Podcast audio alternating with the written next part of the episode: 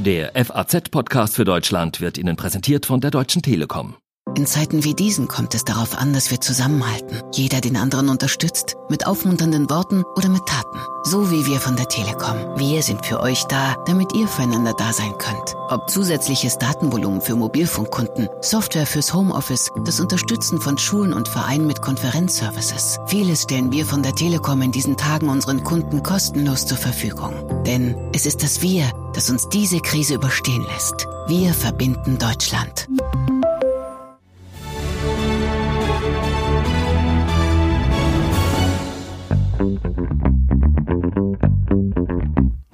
Was hält uns eigentlich in der Krise zusammen? Wir haben bei der FAZ gerade ein ganz spannendes Projekt, nennt sich Denkraum Soziale Marktwirtschaft. Aber keine Angst, wir machen es nicht so theoretisch, sondern haben heute einen richtig spannenden Gast, den ehemaligen deutschen Fußballnationalspieler Gerald Asamoah, mit dem wir über soziales Engagement reden, aber auch über Verantwortung, Zusammengehörigkeit, Zugehörigkeit und eine vielleicht noch bessere Gesellschaft, wenn es denn zum Beispiel ein Thema wie Rassismus nicht gäbe. Damit aber noch nicht genug. Im Anschluss sprechen wir mit unserem Herausgeber Gerald Braunberger und Postchef Frank Appel über die Gründe, warum Deutschland bisher doch ganz gut dasteht in der Krise und was soziale Marktwirtschaft damit zu tun hat. Damit herzlich willkommen beim FAZ-Podcast für Deutschland an diesem Montag, den 4. Mai. Mein Name ist Andreas Krobock. Schön, dass Sie dabei sind. Der Mann, der uns hoffentlich gleich zugeschaltet ist, der gehört ganz sicher zu den schillerndsten Figuren im deutschen Profifußball. Er hat einen beeindruckenden Lebensweg hinter sich, in Ghana geboren, groß geworden, mit zwölf Jahren dann nach Deutschland gekommen, mit 15 ins Nachwuchsleistungszentrum als Fußballer in Hannover und dann nicht nur Fußballprofi in erster Linie auf Schalke und auch deutscher Nationalspieler, sondern das alles mit einem Herzfehler. So, das auch so ein Defibrillator, so heißen die Geräte, glaube ich, sogar beim WM-Finale 2002, bei dem er mitgespielt hat, für ihn am Spielfeldrand stand. Hallo, Gerald Asamoah. Schön, dass Sie da sind. Ja, schönen guten Tag. Hallo. Grüße Sie. Ich muss das jetzt zu Beginn mal fragen. War das als Spieler wichtig für Sie, vor dem Spiel zu wissen, ah, okay, da vorne steht das Gerät, der Defibrillator, hat keiner vergessen, äh, oder haben Sie das komplett verdrängt oder versucht zu verdrängen, diese latente Gefahr? Bin ehrlich, also äh, der Anfangszeit war sehr, sehr schwierig, damit umzugehen, zu wissen, da steht ein Gerät auf am Spielfeld dran, das nur für dich erschaffen ist. Aber nach der Zeit muss ich sagen, dass ich wirklich nie daran gedacht habe, sondern es war, es gehört irgendwie zu meinem Leben dazu. Ich musste zum Glück auch nicht selber tragen, sondern es war so, dass die Physios oder die Ärzte das bei sich hatten und deswegen war, war das mir gar nicht so sehr bewusst. Ähm, am Anfang, wie ich gesagt habe, am Anfang war, schon, war es mir schon bewusst, dass ich wusste, da steht was am Spielfeldrand und das ist nur für mich äh, geschaffen. Hm. Aber Sie haben das auch nie gebraucht, in der ganzen Zeit nicht, oder? Nicht ein einziges Mal. Zum Glück, zum Glück, zum Glück. Und es gibt ja, ich weiß nicht, ob Sie die Geschichte kennen, es gibt eine Geschichte, das Gerät war ja nur für mich erschaffen und wir hatten nach dem Spieltag am Sonntag haben wir meistens so auslaufen und die Spieler, die gespielt haben, sind ausgelaufen, waren oben, haben ein bisschen Krafttraining gemacht und da war immer ein Physio oder ein Konditionstrainer dabei. Und an den Tag, an den an gewissen Sonntag ist der äh, Konditionstrainer leider in der Kraftraum umgekippt.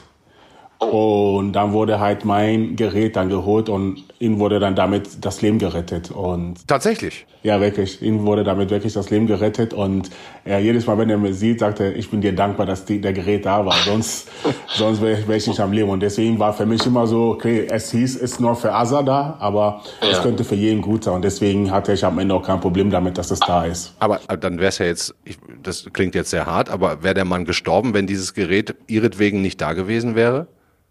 Man, man weiß es nicht, aber halt, wie gesagt, das Gerät war da, das war so, dass das Gerät sein Leben gerettet hat. Ich weiß, weil nur der Herr weiß Bescheid, was passiert wäre, aber wäre der Gerät nicht da gewesen, hätte er wirklich schwer gehabt, im, im Leben zu bleiben. Wow.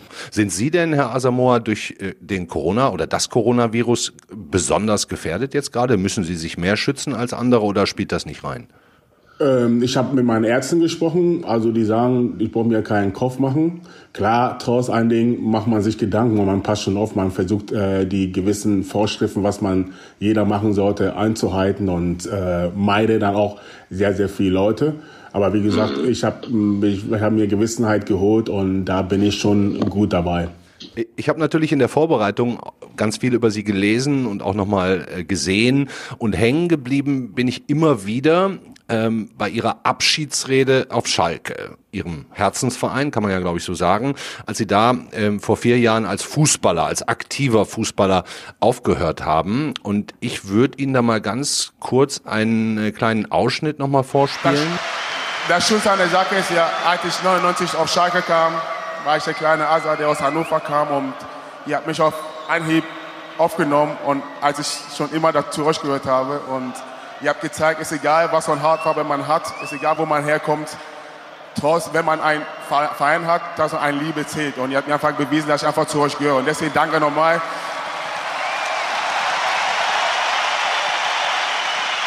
Ja, Herr Asamoah, wenn man, wenn man Ihnen dabei auch zusieht, wie gerührt sie waren, dann frage ich mich, was ist am Ende wichtiger? Die Tore, die man geschossen hat oder auch nicht geschossen hat, die Titel, die man geholt hat oder auch nicht geholt hat, oder eben dieses Zusammengehörigkeitsgefühl, diese Zugehörigkeit? Das ist einfach Zugehörigkeit, die Akzeptanz, dass man dich einfach nimmt, äh, wie du bist, ist egal, äh, was du kannst, egal was du nicht kannst, sondern dass du in eine Gemeinschaft reinkommst und die Leute nehmen dich auf egal mit deinen Macken, was du hast, dass sie einfach dich respektieren und dich einfach aufnehmen als Mensch. Und das habe ich von ersten Tag an auf Schalke erlebt. Und deswegen sage ich, der Verein hat mich einfach mein Leben lang geprägt mich das gemacht, was ich bin. Und deswegen, ich, sag, ich sag's nochmal, ich war nicht der perfekte Junge, habe viel äh, Mist gemacht, aber ich habe nie das. Was, was heißt Mist gemacht als Fußballer? Wie muss man sich das vorstellen? Haben Sie da, die, die ja. haben Sie da was der Trainer gesagt hat, nicht befolgt oder sind nachts abgehauen oder? nee, das, das eher nicht. Aber ich meine, es, es gibt, es, es, es man, man ist jung und man, man, man war vielleicht mal länger mal draußen und mhm. das sind Sachen, die ich sage, es gehört dazu. Ich glaube, ich war auch ein Typ, der sehr, sehr nahbar war. Ich habe äh, die Fans wussten, die können mit, die, die, die haben immer Asa gesagt, Asa war immer da, Asa ist ein von uns. Die haben mich einfach immer hingenommen, wie ich bin und dafür bin ich sehr, sehr dankbar gewesen. Mhm. Ähm, vielleicht nochmal zurück zu diesem Zusammengehörigkeitsgefühl. Das ist ja eigentlich auch das Oberthema unserer Sendung die gibt's ja natürlich, und dieses Gefühl hat man oft in Vereinen, egal ob Profi oder auch Breitensport, egal ob Fußball oder irgendeine andere Sportart. Ähm, für wie wichtig für unser gesellschaftliches Zusammenleben halten Sie diese Zusammengehörigkeit in Vereinen? Ob das jetzt unter den Fans ist oder auch äh, in der Kreisligamannschaft unter Fußballern, in der F-Jugend, ganz egal. Also für, für das soziale Leben ist das enorm, enorm wichtig. Ich, hab, ich sage dir ein Beispiel, mein Sohn sitzt zu Hause und er wünscht sich nicht, dass er wünscht sich einfach, wieder auf dem Platz zu stehen, zu seinen Jungs zu gehen, zum Fußballverein zu gehen, mit den Jungs was zusammen zu erreichen. Und das, ist, auch, ja. und das ist das, ich meine, ich bin nach Deutschland gekommen und äh, ich habe kein Wort Deutsch gesprochen. Aber als ich mich in einen Fußballverein eingemeldet habe, habe ich gemerkt, dass ich sehr, sehr viel gelernt habe. Ich habe auch angefangen, meine Mitmenschen kennenzulernen, weil ich meine, wenn ich mit meinen Geschwistern nur zu Hause bin und halt Afrikanisch oder unsere Heimatsprache spreche, werde ich nie was lernen dadurch, dass ich jetzt in einem Fußballverein war, habe ich angefangen, auch deutsche Leute kennenzulernen. Ich habe die Sprache auf einmal besser beherrscht und auf einmal kommt man irgendwo irgendwo rein. Und das ist halt deswegen sage ich Vereine diese gewissen Gemeinschaft gehört ist für den Mensch für eine Weiterentwicklung sehr sehr enorm wichtig um halt einfach äh, im Leben weiterzukommen. Weil wenn du nur für dich abgekappelt und allein lebst, dann wirst du sehr, sehr viel missen. Und deswegen sage ich, dass solche Sachen, äh, Vereine, alles, was dazu gehört, einfach enorm wichtig ist im Leben. Absolut. Wie war das denn bei Ihnen? Sie sind ja als Zwölfjähriger nach Deutschland gekommen, wenn ich das richtig recherchiert habe. Können Sie sich noch an einen Moment erinnern, äh, an dem Sie gedacht haben, jetzt, jetzt bin ich Teil einer Gemeinschaft in Deutschland? Aber sehr, sehr. Und das war in der Schule, in der sechsten Klasse. Ich bin ja äh, das zweite Halbjahr angemeldet worden in der sechsten Klasse. Ich kam in der Schule, ich habe kein Wort Deutsch gesprochen. Ähm, ich wusste gar nicht, mich wirklich äh, Fuß zu fassen. muss sagen, meine Mitschüler waren aber auch nett, aber man wusste nicht genau so, was hier los ist, weil man einfach die Sprache nicht verstanden hat. Dann gab's dann gab's eine Veranstaltung ein Nachmittag, da ist irgendwie eine, Afrikan eine afrikanische Band aufgetreten in einem Saal, wo wir, wo wir als ganze Schule hin müssen. Wir waren zugucken. Und als wir dann da waren und die Afrikaner dann getanzt haben auf der Bühne, dann meinten äh, mein Klassenkamerad, ey, Asa, geh doch nach vorne und tanz mit. Und ich habe wirklich, ich bin da, wie, wie man mich kennt, ich bin ja der lockere Typ, damals ja auch, ja, ja.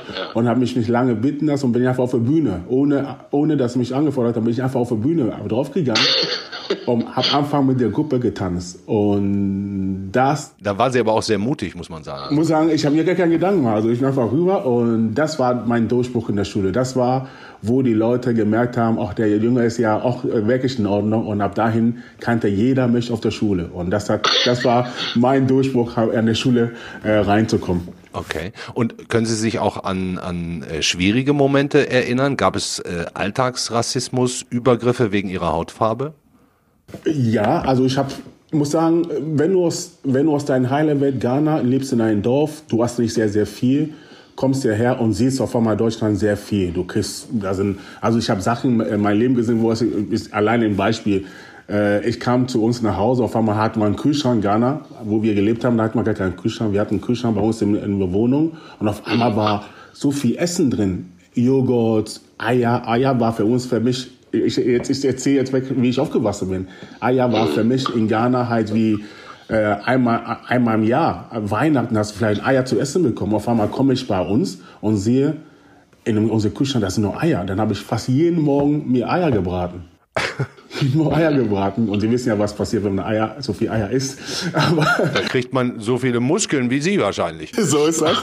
Also dann bin ich äh, in der Schule und das war, also es war für mich alles Neuland und ich habe, ich fühlte mich öfter alleine und es war meistens so, wenn du die Sprache nicht beherrschst, sagen Leute dir, bringen dir Leute irgendwas entgegen, was du gar nicht verstehst. Nur halt, ich weiß noch, da gab es eine Küche, ja, ey, ey, der hat zu dir Neger gesagt. Dann bist du hingegangen, hast du dich, äh, hast du Stress gehabt, mit dich, dich geschlagen. Und ich muss sagen, dass ich mich dann halt zu der Zeit sehr, sehr gewehrt habe. Ähm, und das war halt die Erlebnisse, was ich in der Schule hatte. Deswegen sage ich ja nochmal zur Gemeinschaft, wenn du die Sprache nicht beherrschst, wirst du nie verstehen, was da Mitmenschen über dich reden. Und das hat, das hat mir im Moment sehr, sehr wehgetan, nicht zu wissen, was sie über mich erzählen, nicht zu wissen, ja. was meine Freunde mir sagen, ob das die Wahrheit ist. Und das, deswegen habe ich in gewissen, äh, gewisser Hinsicht sehr, sehr negativ reagiert, weil ich einfach enttäuscht war, dass mich ich ausgegrenzt werde von gewissen Leuten. Und das war, hat wehgetan. Das war schon für mich Momenten, wo es wehgetan hat, in der Schule zu sein. Ja, aber wahrscheinlich ist es sogar einfacher für jemanden persönlich, wenn man zumindest reagiert und den Mut hat, auch zu reagieren, sei es aggressiv, als gar nicht zu reagieren und sich zu schämen und das irgendwie in sich hineinzufressen. Das hinterlässt wahrscheinlich äh, die, die längeren Schäden. Oder würden Sie sagen, ähm, das wird man sowieso nie wieder los? Ja, man, äh, ja man, klar, man, man wehrt sich im Moment, aber die Frage ist, und man hinterfragt sich ja nicht, warum sagen die Leute das zu mir?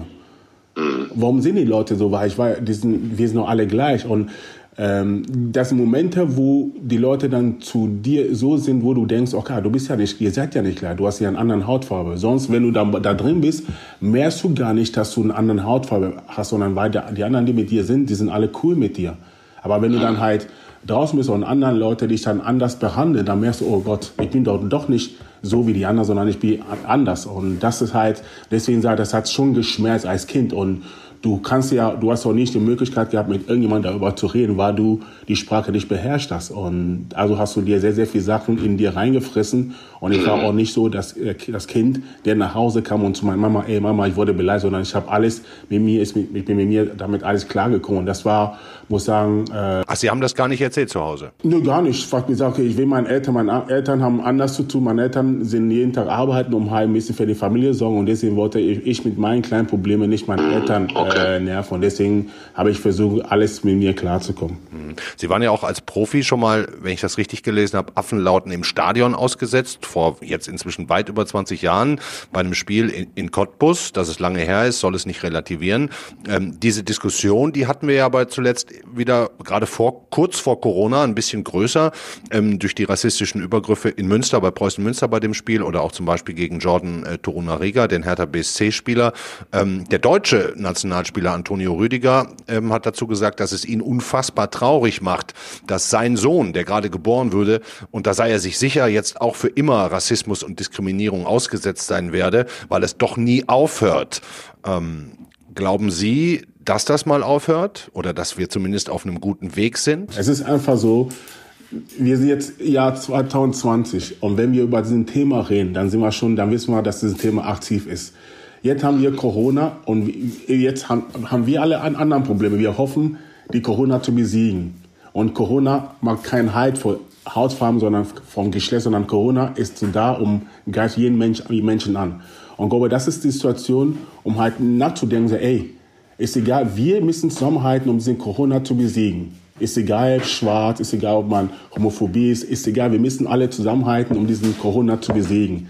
Das ist, das ist, das ist doch ein Zeichen zu wissen, dass wir Zusammenhalt wichtig für uns, unsere Gesellschaft haben. Dass wir sagen, ist egal, wo man herkommt, ist egal, ob du Muslim bist, egal, ob du Christ bist, ist egal, was du bist, dass wir jetzt alle zusammenhalten müssen, um diese Corona zu besiegen. Und das machen wir seit, seit Tagen. Alle, alle halten zusammen, alle wollen helfen. Da, da sind Migranten, die dann halt irgendwie alte Leute besuchen, Essen vorbeibringen. Auf einmal funktioniert das.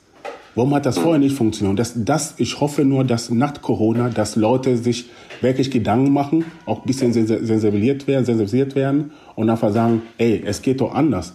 Und ich sag's, ich sag's, und letztendlich ist, das ist meine Hoffnung. Das ist meine Hoffnung.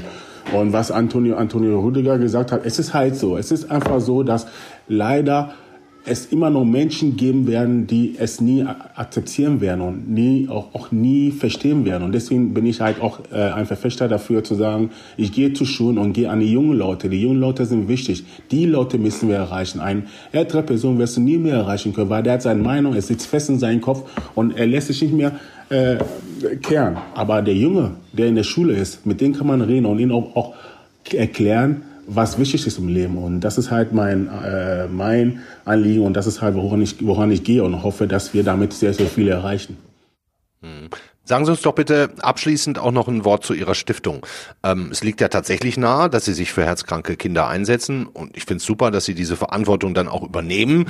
Ähm, aber sagen Sie den Kids da, ey Leute, was ich damals gemacht habe, das war schon noch ein bisschen riskant, lasst sowas lieber oder ähm, arbeiten Sie da auch mit Freiheiten und äh, versuchen die einfach zu stützen und zu starken äh, Persönlichkeiten zu machen? Meine Vision ist einfach, dass die Kinder diesen äh, Lachen zurückzugeben. Das heißt aber nicht, dass ich sage, Kinder, geh mit aller Macht auf den Platz und spiel Fußball da hin und her, hör nicht, was die Ärzte sagen, sondern ich versuche einfach die Jungs oder die Kinder zu, oder ein Vorbild zu sein, zu sagen, ey, wenn es diesen Weg nicht geht, man kann trotzdem aus diesen negativen Situationen, wo man gerade ist, was Schönes daraus machen. Dafür bin ich ein Riesenvorbild. Ich wollte gerade eben fragen, was war denn bisher Ihr schönster Erfolg? Äh, haben Sie da eine besondere Geschichte, die Sie auch äh, bewegt und die Sie in sich tragen? Ja klar, ich meine, wenn du eine Stiftung gründest, ist halt immer äh, das erste Kind, die du operiert hast, bleibt immer irgendwie hängen. Ja, das war dein erstes Erlebnis und äh, das war die kleine Hanna, die kam aus Ghana, war her, hergebracht, die wurde dann in Hannover operiert und ich kam an und wie die Kleine mich umarmt hat und die Kleine nannte mich Onkel. Onkel und das war äh, bewegenswert und deswegen werde ich diesen Moment nie vergessen. Ja, danke Ihnen sehr für das Gespräch, Gerald Asamoah. Alles Gute für Sie und für die Kinder in Ihrer Stiftung und auch für Ihre Familie. Dankeschön und schönen Tag dir. Ciao, ciao.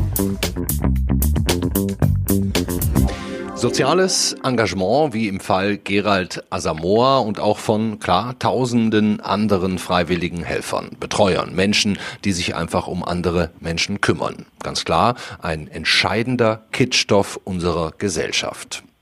Ich frage mich gerade, ob dieser Aspekt auch zum Bereich soziale Marktwirtschaft dazuzurechnen ist und was diese mit der aktuellen Krise zu tun hat. Und das mache ich am besten mit unserem Herausgeber Gerald Braunberger. Grüße, Herr Braunberger. Guten Tag, Herr Krobock.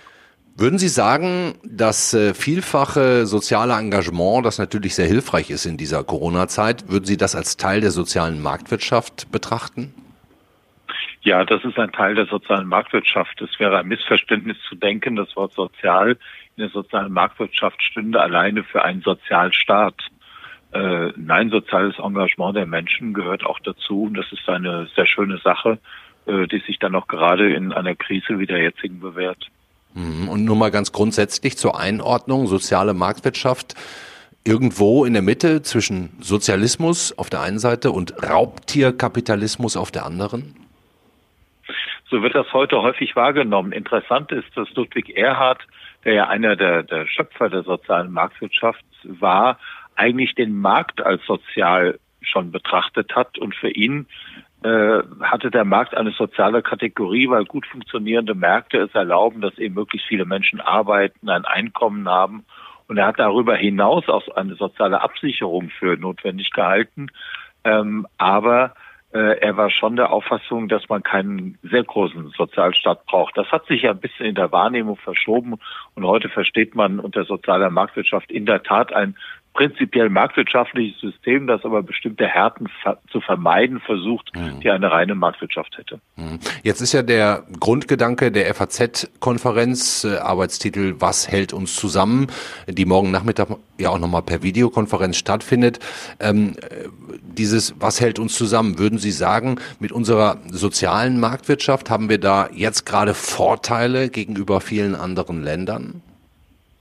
Das glaube ich schon. Ein gutes Beispiel ist die Kurzarbeit. Wir können aufgrund der Arbeitslosenversicherung, die wir haben, äh, darauf verzichten, jetzt viele Millionen Menschen kurzfristig in Arbeitslosigkeit zu schicken, wie das etwa in den Vereinigten Staaten der Fall ist, wo innerhalb weniger Wochen mehr als 20 Millionen Menschen ihren Arbeitsplatz verloren haben. Mit der Kurzarbeit haben wir ein System, das es erlaubt, die Menschen auch in Unternehmen an ihrem äh, Arbeitsplatz zu halten in einer Zeit, in der es vorübergehend einmal nicht so viel Beschäftigung gibt. Aber die Menschen fallen nicht einfach äh, ganz heraus aus dem Arbeitsprozess. Und wir haben in der Rezession nach der Finanzkrise vor gut zehn Jahren sehr gute Erfahrungen mit diesem Instrument ähm, der Kurzarbeit gemacht. Äh, wir wollen nicht vergessen, damals ist die Wirtschaft um gut fünf Prozent geschrumpft ja. innerhalb eines Jahres. Und wir sind ziemlich schnell dank der Kurzarbeit wieder herausgekommen. Mhm. Sie haben zu diesem Thema jetzt auch ein ganz langes Podcast-Interview geführt mit dem Chef der Deutschen Post, Frank Appel.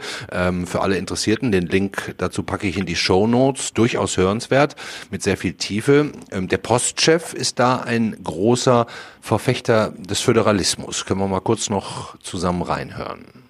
Es ist auch nicht verkehrt in so einer Situation, dass die Bundesländer über unterschiedliche Wege gehen, wie das Land wieder hochgefahren wird, weil man damit lernt. Das Schlimmste wäre auch, wenn alle das Gleiche machen und es funktioniert nicht. Dann haben wir ein richtiges Problem. Wenn wir aber Teile sehen, wie es denn gut geht und andere Teile, die es nicht so gut geht, dann können die Teile, wo es nicht so gut funktioniert, vielleicht auf den anderen Weg gehen.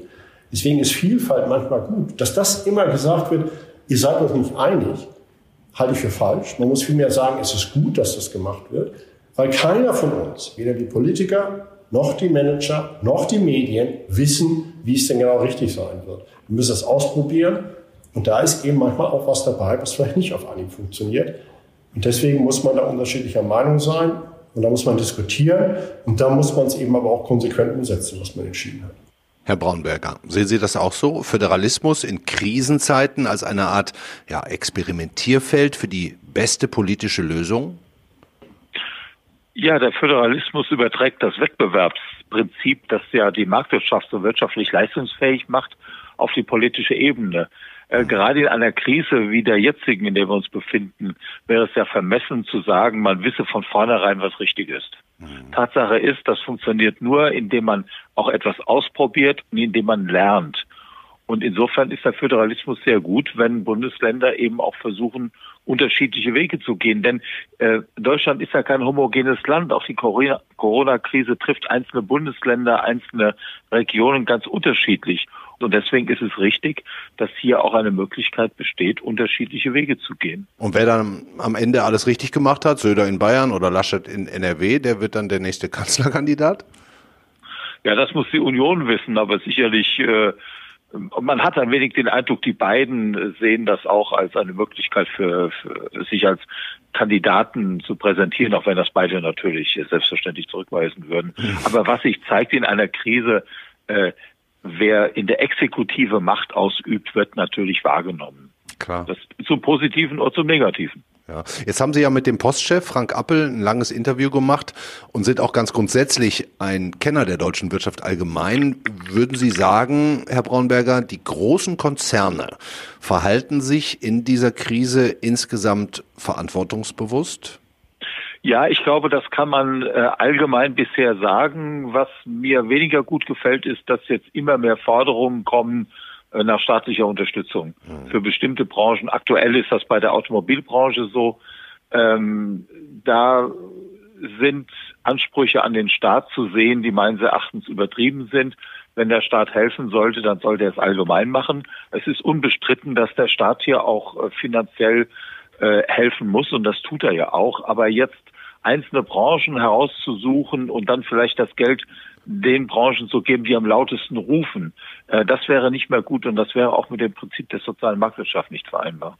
Die andere Forderung, die oft eher aus der Bevölkerung kommt, ist dieses Unternehmen verstaatlichen, wenn man schon so viel Geld da reinpumpt, also keine Staatshilfen geben, sondern direkt verstaatlichen. Wenn wir da jetzt mal als Beispiel äh, die Lufthansa rauspicken, diese Diskussion gab es ja zuletzt. Lufthansa einer der großen Verlierer der Krise, wie auch der gesamte Reisebereich. Ähm, würden Sie sagen, es ist mit sozialer Marktwirtschaft vereinbar, ein Unternehmen wie die Lufthansa zu verstaatlichen? Würde das überhaupt Sinn machen? Der Staat ist kein guter Eigentümer. Hm. Das sehen wir daran, der Staat ist seit über zehn Jahren an der Commerzbank beteiligt, aber man hat nicht den Eindruck, dass das dem Staat oder der Commerzbank äh, viel gebracht hat. Wir haben gesehen, in den Vereinigten Staaten in der Finanzkrise ist der Staat reingegangen, vorübergehend in die großen Banken, aber ist sehr schnell wieder rausgegangen. Und die Frage ist, ob das in Deutschland äh, stattfinden würde. Zur Marktwirtschaft gehört auch das Scheitern. Und das Argument, ein Unternehmen darf nicht scheitern, weil es zu der Situation, in der es sich befindet, nichts kann. Das mag moralisch gut klingen, hat aus wirtschaftlicher Sicht wenig Sinn. Man sollte in der Tat überlegen, ob ein Unternehmen wie eine Lufthansa und auch übrigens Mitarbeiter und Kunden nicht mehr davon haben, wenn ein solches Unternehmen einmal in eine Pleite geht und danach neu gegründet wird. Hm. Das ist unpopulär, es wäre aber marktwirtschaftlicher und äh, die andere Lösung ist, dass der Staat viel Geld gibt, äh, dass der Staat dann sagt, wenn ich aber viel Geld gebe, dann will ich auch etwas zu sagen haben. Ja, und dass dann zum Schluss eine Geschäftspolitik betrieben wird, die allen möglichen Interessen dient, aber nicht mehr denen des Unternehmens. Ich bin da sehr skeptisch, aber zugegebenermaßen, das ist ein bisschen unpopulär. Jetzt sagen Sie, Sie sind da skeptisch. Dann frage ich direkt nochmal die Abschlussfrage. Herr Braunberger, überstehen wir diese Corona-Krise vor allem in wirtschaftlicher Hinsicht halbwegs unbeschadet? Also wir werden sie überstehen. Es ist im Augenblick sehr schwierig zu sagen, was die langfristigen Folgen sind. Ich bin der Auffassung, dass die deutsche Wirtschaft, was äh, die Wirtschaft in Deutschland betrifft, äh, da im internationalen Vergleich wahrscheinlich recht gut herauskommen wird, auch wenn es natürlich hier auch äh, große Schäden geben wird. Es ist aber sehr schwer zu sagen, wie sich die Weltwirtschaft entwickelt. Und das betrifft eben dann die deutschen Exportunternehmen. Und da haben wir in der Tat wenig Einfluss drauf. Aber ja, wir kommen aus dieser Krise. Aber es kann sein, dass wir die Folgen noch lange zu spüren haben werden. Mhm. Vielen Dank, Gerald Braunberger. Ich danke Ihnen. Wer jetzt Lust bekommen hat, noch tiefer in das Thema einzutauchen, der ist dazu herzlich eingeladen. Und zwar Dienstag, 18 Uhr, entweder auf Faznet einfach live verfolgen oder eben auch aktiv mitdiskutieren. Alle Infos zu unserem Stay-at-Home-Event finden Sie in den Show Notes, ist aber auch ganz einfach auf Faznet zu finden oder zu googeln. Geben Sie einen Denkraum Soziale Marktwirtschaft und FAZ, da finden Sie das schon. Gerald Asamoah ist auch wieder dabei, Gerald Braunberger auch, wieder ein Gerald-Tag. Postchef Frank Appel, die Soziologin Jutta Almendinger, wird auf jeden Fall interessant. Und jetzt, was sonst noch wichtig ist heute in der Welt. In einer jetzt erschienenen Biografie beklagt Benedikt XVI. Stimmungsmache gegen sich. Die Wirklichkeit werde bösartig verzerrt, kritisiert der emeritierte deutsche Papst. Die eigentlichen Gründe dafür, dass man einfach seine Stimme ausschalten wolle, möchte er nicht analysieren. So schreibt er es in der neuen Biografie Benedikt XVI. Ein Leben. Hinter den Italienern liegen acht Wochen strengster Ausgangssperre. Ab heute soll wieder ein bisschen Alltag ins Leben zurückkehren und dabei zeigen die Italiener das gleiche Maß an Diszipliniertheit, das sie schon während der acht Wochen langen Ausgangssperre bewiesen haben. In Rom fuhr die Metro wieder, Busse zuvor waren schon verkehrt mit wenigen Fahrgästen, zwar aber immerhin, sie fahren wieder. Deutschland will 525 Millionen Euro für die internationale Zusammenarbeit bei der Entwicklung von Impfstoffen und Medikamenten gegen das Coronavirus bereitstellen. Das sagte die Kanzlerin Angela Merkel bei einer Online-Geberkonferenz, zu der die EU-Kommissionschefin Ursula von der Leyen eingeladen hatte. Die Pandemie, so Merkel, sei eine globale Herausforderung, die auch nur mit einer globalen Zusammenarbeit besiegt werden könne. Das war der FAZ-Podcast für heute an diesem Montag, den 4. Mai. Sozialer Denkraum, soziale Marktwirtschaft, soziales Engagement. Alles gute Dinge. Ich habe heute eine Menge gelernt. Ich hoffe, Sie auch. Morgen ist die Kollegin Tammy Holderried wieder für Sie da.